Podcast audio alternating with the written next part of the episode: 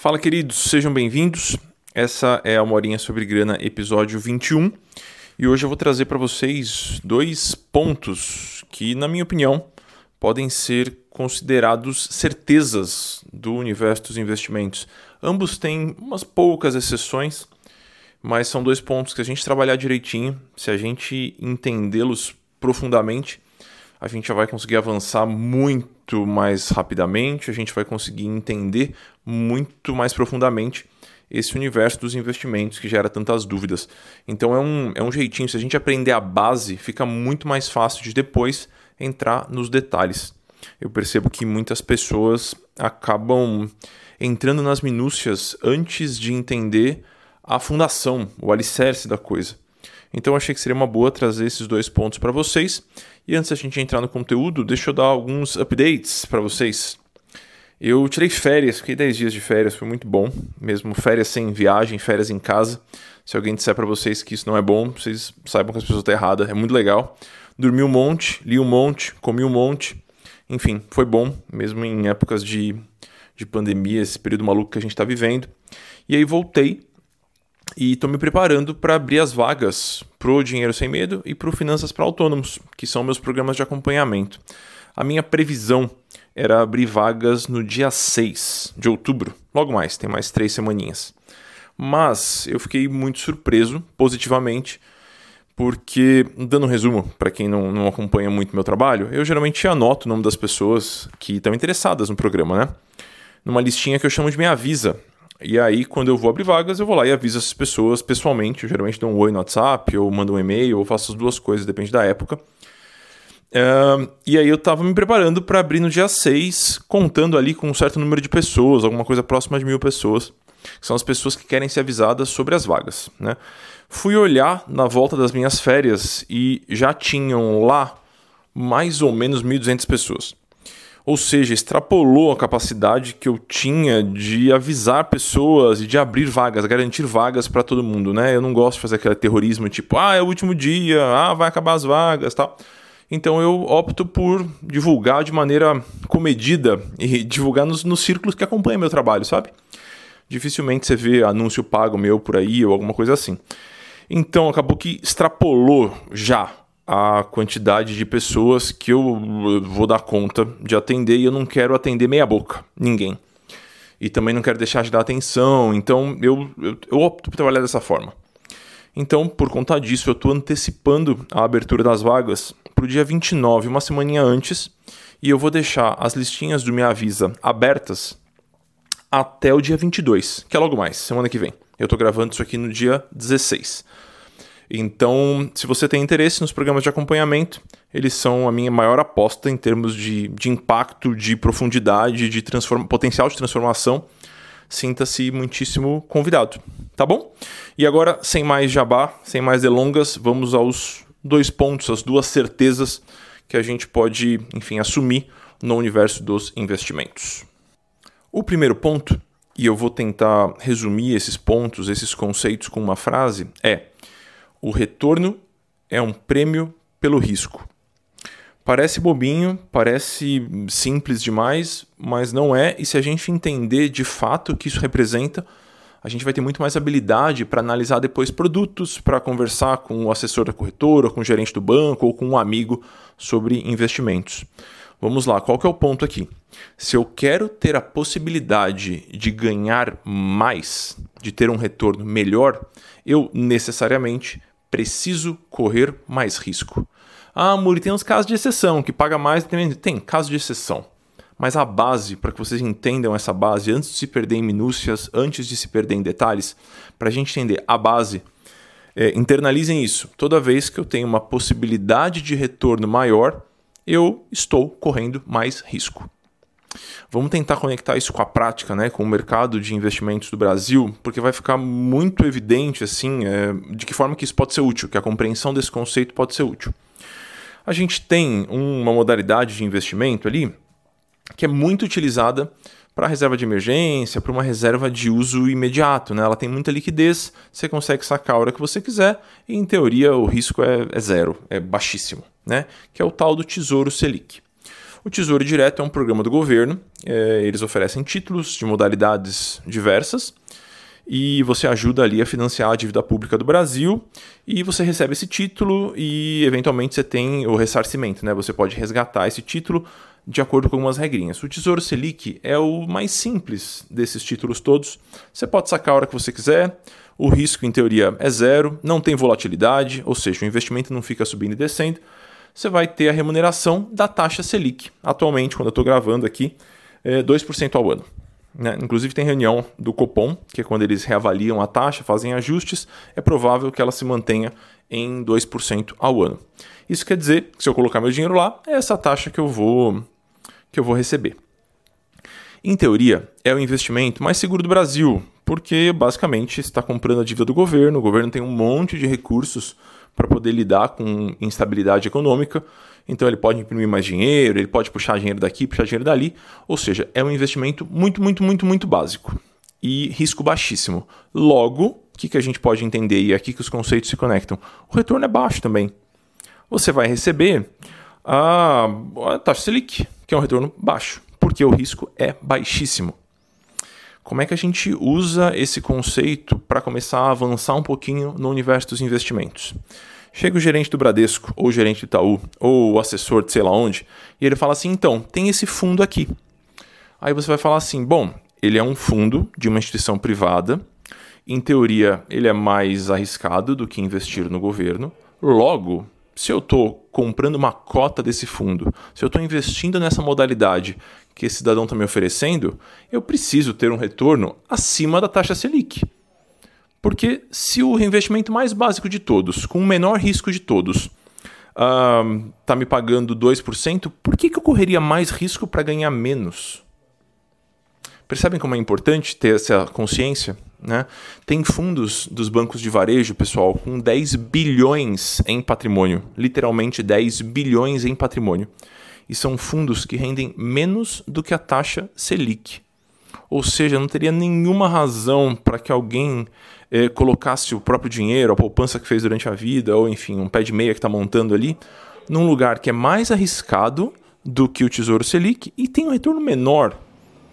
Então a gente precisa entender essa correlação entre risco e retorno para tomar boas decisões. Então, se você está olhando o investimento básico de renda fixa, né?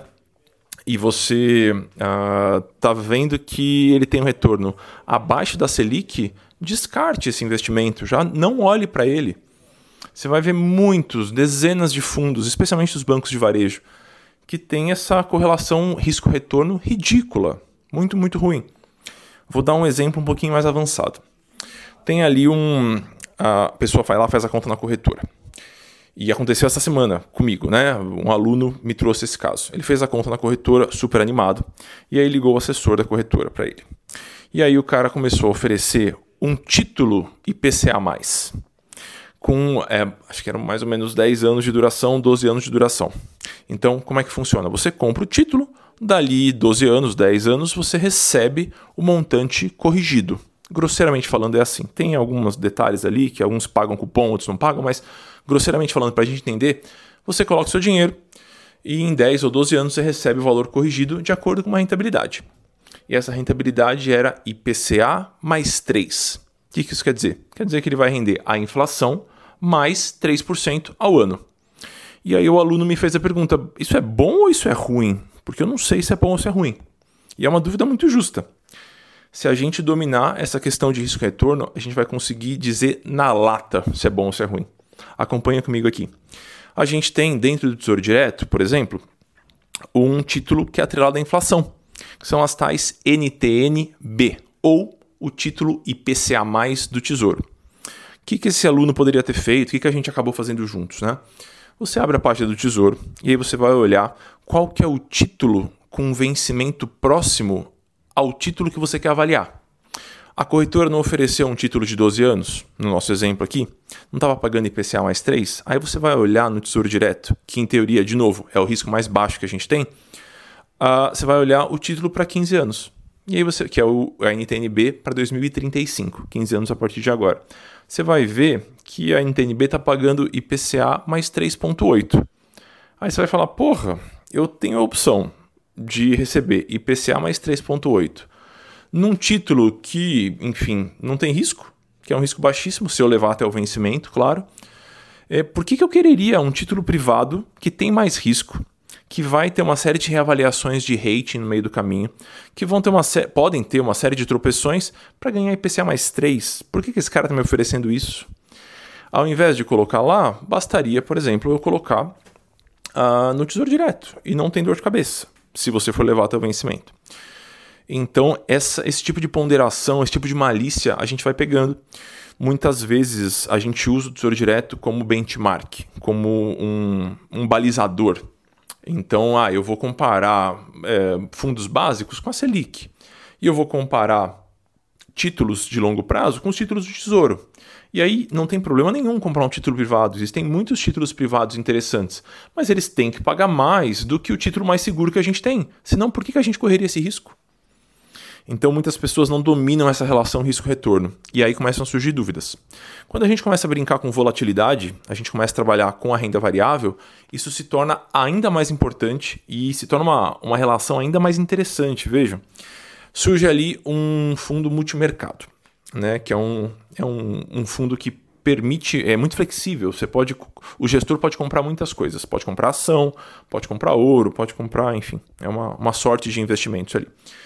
E aí, esse fundo, a pessoa vai lá, faz o filtro na corretora e ela viu que esse fundo está rendendo nos últimos 12 meses, está rendendo 12% ou 15%.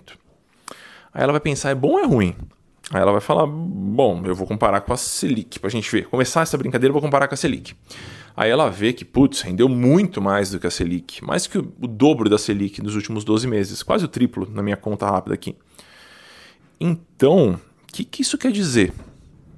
Isso quer dizer que esse fundo, provavelmente, na maior parte dos cenários, se não todos, ele é um fundo mais arrojado, ele é um fundo mais arriscado, ele é um fundo que tem mais risco do que os investimentos básicos. E é por isso que ele tem a possibilidade de apresentar um retorno muito melhor do que o nosso balizador, que no caso é a taxa Selic.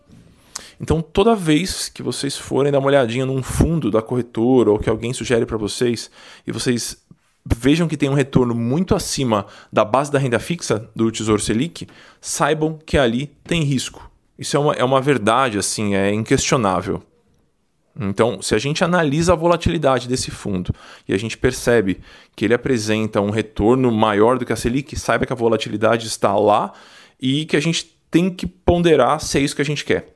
O risco, pessoal, isso é, é bom desmistificar também. O risco ele não está lá para ser evitado, né? Ele está lá para ser administrado.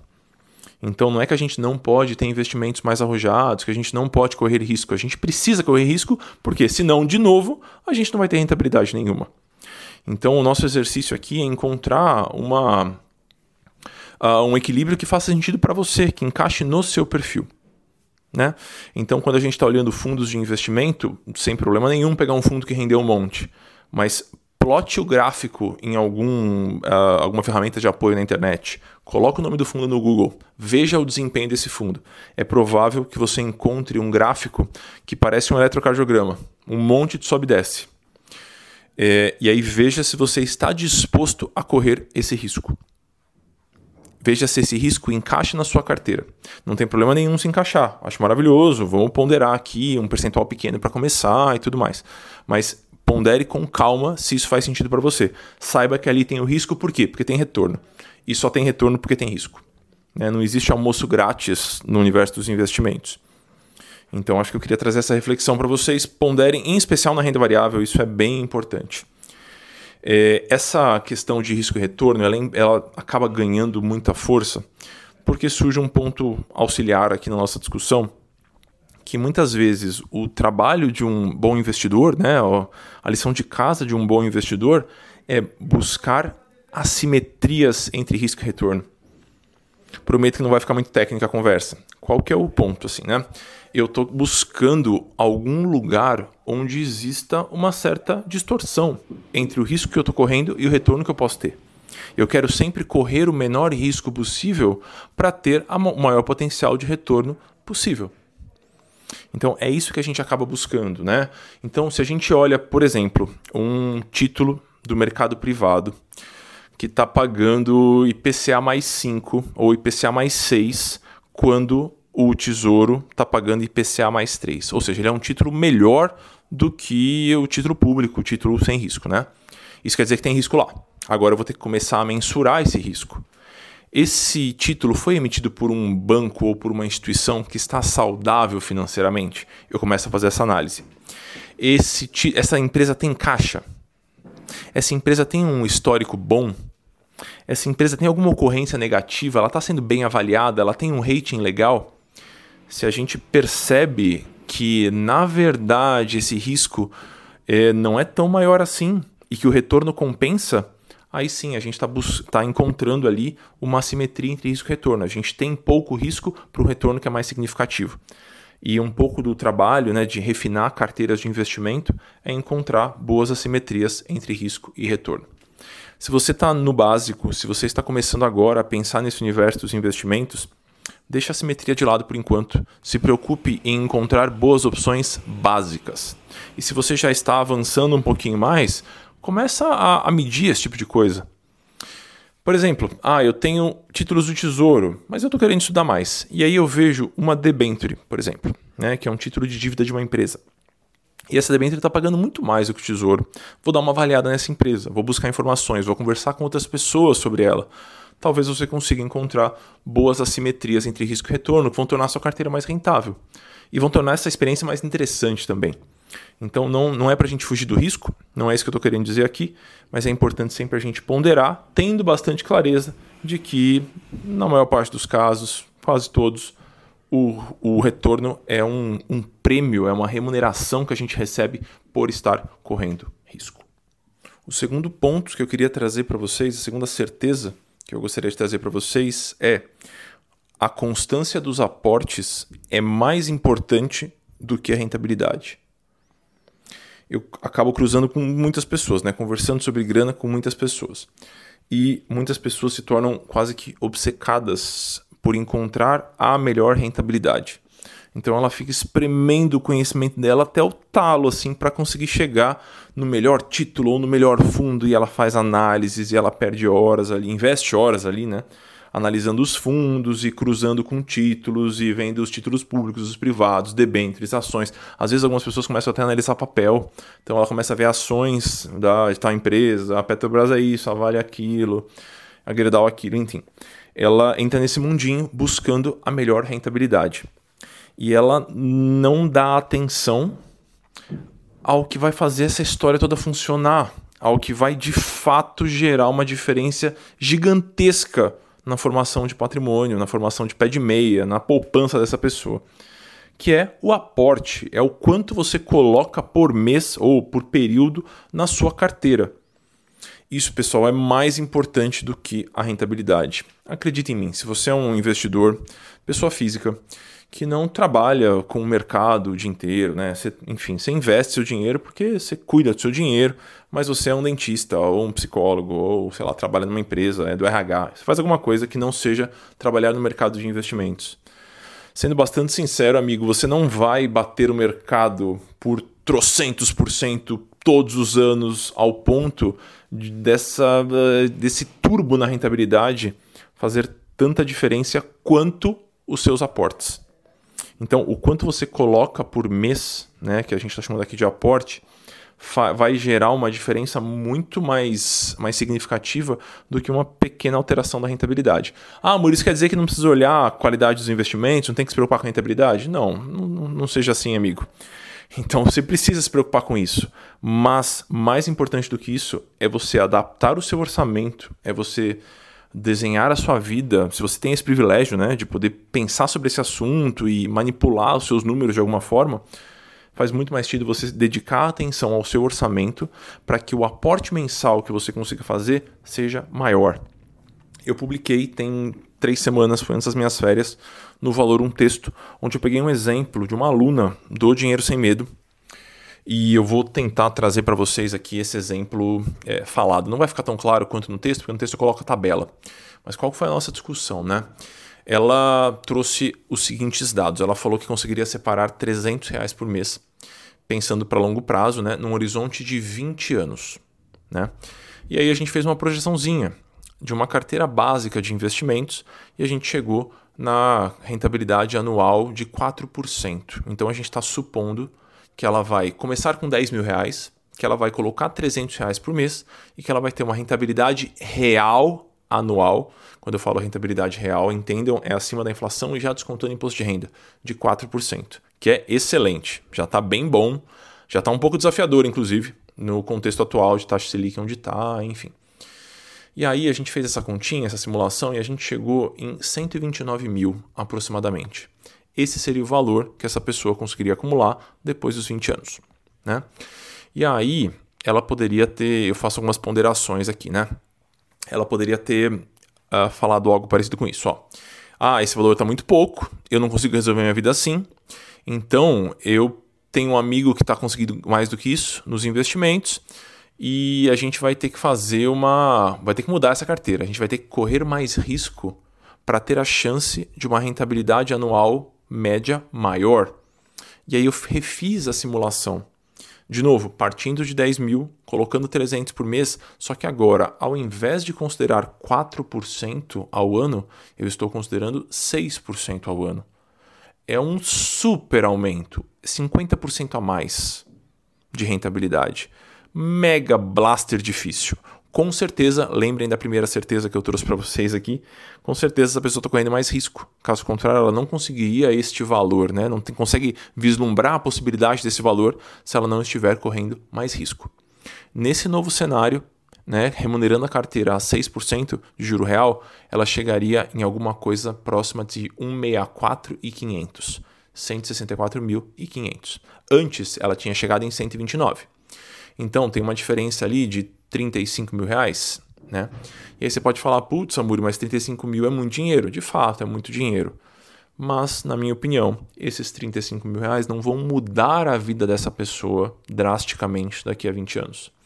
É, essa, esse dinheiro que ela tem a possibilidade de ganhar, caso tudo dê certo, em troca do risco que ela está correndo, não vale. Não vale a dor de cabeça, não vale a gastrite que talvez isso sugere. Então, 6% ao ano não é nada fácil. Você vai ter que correr ali um belo de um risco. Vai ter que ter bastante volatilidade na carteira, bastante mobilização na carteira. Então, esse é um primeiro exemplo. Né? A gente aumentou a rentabilidade ao invés de aumentar o aporte. Qual seria um caminho que, na minha opinião, é, seria mais interessante e mais sustentável, talvez? Ao invés dela falar assim, ah, esse valor de 129, que é o valor original, é pouco. É, mas ao invés de tentar buscar mais rentabilidade, o que eu vou fazer é tentar aportar mais. Então, ao invés de separar os 300 por mês, eu vou tentar separar 500. O que, que aconteceria? Vamos lembrar dos valores, né? Na primeira configuração, que é 4%, 300 reais por mês, a gente chega em 129. Na segunda, que a gente manteve os 300 reais por mês, mas usando 6% ao ano, a gente chegaria em 165 Na terceira, que é essa aqui, que é eu vou guardar 500 reais por mês e vou remunerar 4%. É o mesmo risco, é o mesmo risco da primeira comparação.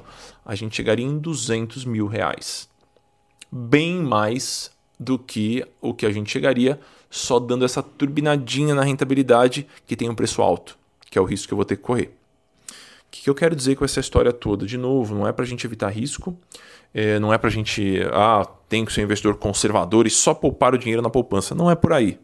Mas saibam que, quando a gente analisa racionalmente essa história, quando a gente coloca os números no papel, a gente percebe que a constância nos aportes e aportes ligeiramente maiores tendem a gerar um efeito cascata muito mais significativo do que o retorno que a gente vai ter uh, acelerado, de certa forma, por estar tá correndo um montão de risco. Então, além dos números estarem a, a meu favor, aqui na minha opinião, a gente tem também a tranquilidade emocional Acreditem, pessoal, ninguém está afim de passar calor com o investimento, sabe? Acho que a gente pode buscar emoção em outras áreas da nossa vida. A gente pode ter uma carteira que dê menos trabalho, que eu tenha que olhar menos, que eu precise dedicar menos tempo a ela, sabe? E olha que eu adoro o assunto, eu adoro passar horas analisando empresa, analisando fundo e garimpando o título. Eu acho super interessante. Mas eu gosto de ter na minha carteira coisas que não vão tirar meu sono, Entendeu? Não é, não é saudável para nossa saúde mental, é, é prejudicial. Então, a minha sugestão é que a gente faça um exercício vez ou outra, de ao invés de focar na loucura de buscar a maior rentabilidade, busquem formação, busquem uh, uma análise mais criteriosa do próprio orçamento, de modo que a gente possa aumentar o tamanho do aporte. E aí tudo vai ficar muito mais fácil. Se você quiser dar uma olhadinha nos números desse exemplo, enfim, ponderações que ficam mais fáceis de serem feitas por escrito, dá uma olhadinha lá no meu site, está logo na capa. O texto chama. Me preparei mal aqui, desculpem pessoal. O texto chama A rentabilidade dos seus investimentos não vai resolver sua vida. Está na capa do meu site, amuri.com.br. Esse era o segundo ponto que eu queria trazer para vocês. Esses dois pontos, pessoal, que não são demasiadamente complexos, que eu não estou trazendo aqui uma super novidade, eles são capazes de oferecer uma base um pouquinho mais sólida para quem está começando agora. E aí, a partir dessa base mais sólida, a partir desse conhecimento um pouquinho mais aprofundado, vai ficar muito mais fácil de você entrar nos detalhes, de entender como é que os títulos funcionam, analisar um fundo ou outro, conversar com o assessor da corretora. Então a ideia aqui não é que, ah, não, olha, olha que descoberta maravilhosa que eu aprendi nesse podcast, não é isso, mas entenda verdadeiramente esses pontos aplique, faça correlações entre esses pontos e as ofertas que está recebendo por aí, ou o vídeo que está assistindo na internet. Será que quando aquele youtuber fala, olha a rentabilidade que eu tive aqui, será que ele está ciente do risco que ele está ocorrendo? Será que isso se aplica para a maior parte das pessoas? Né? Então acho que é interessante a gente ter bastante clareza do básico, porque fica tudo mais fácil depois. Caso contrário, é igual você tentar aprender algo super refinado sem entender, a... pensando em matemática. Você vai tentar aprender uma, um conceito super elaborado de matemática sem aprender a aritmética básica, soma de a operação de mais e menos, multiplicação e divisão. Então, foquem na base, porque depois a gente acelera e vai tudo muito mais rápido. A base é o mais importante aqui nesse, nesse começo de caminhada, né? Era isso que eu queria trazer para vocês nesse episódio. Relembrando aqui, pessoal, eu tenho, tenho marcado presença com, com bastante frequência no meu Instagram. Se vocês quiserem me seguir por lá, é Eduardo Amuri. Toda segunda-feira eu abro para perguntas, a gente bate um papo lá, é bem gostoso. É, logo mais eu estou abrindo vagas para os programas, então se você gosta da minha abordagem, enfim, se você se interessa, dá uma olhadinha lá em amuri.com.br. Lá em cima tem um link que se chama Acompanhamento Online, e lá eu explico os dois programas, o Dinheiro Sem Medo e o Finanças para Autônomos. E, enfim, se você gosta da abordagem, eu acho que não tem como recomendar mais, porque é lá onde eu aprofundo as coisas, é lá onde você vai ter contato direto comigo, vai poder esclarecer dúvidas, vai poder participar dos plantões, vai poder ter a sessão de consultoria individual, enfim, é um pacotão e é vitalício. Então, acho que pode ser interessante para muita gente, tá bom? Fiquem bem por aí. É, espero que vocês estejam bem, as pessoas ao redor aí estejam bem também com essa loucura de pandemia. E qualquer coisa, eu tô por aqui. Foi um prazer, beijo para vocês e até mais.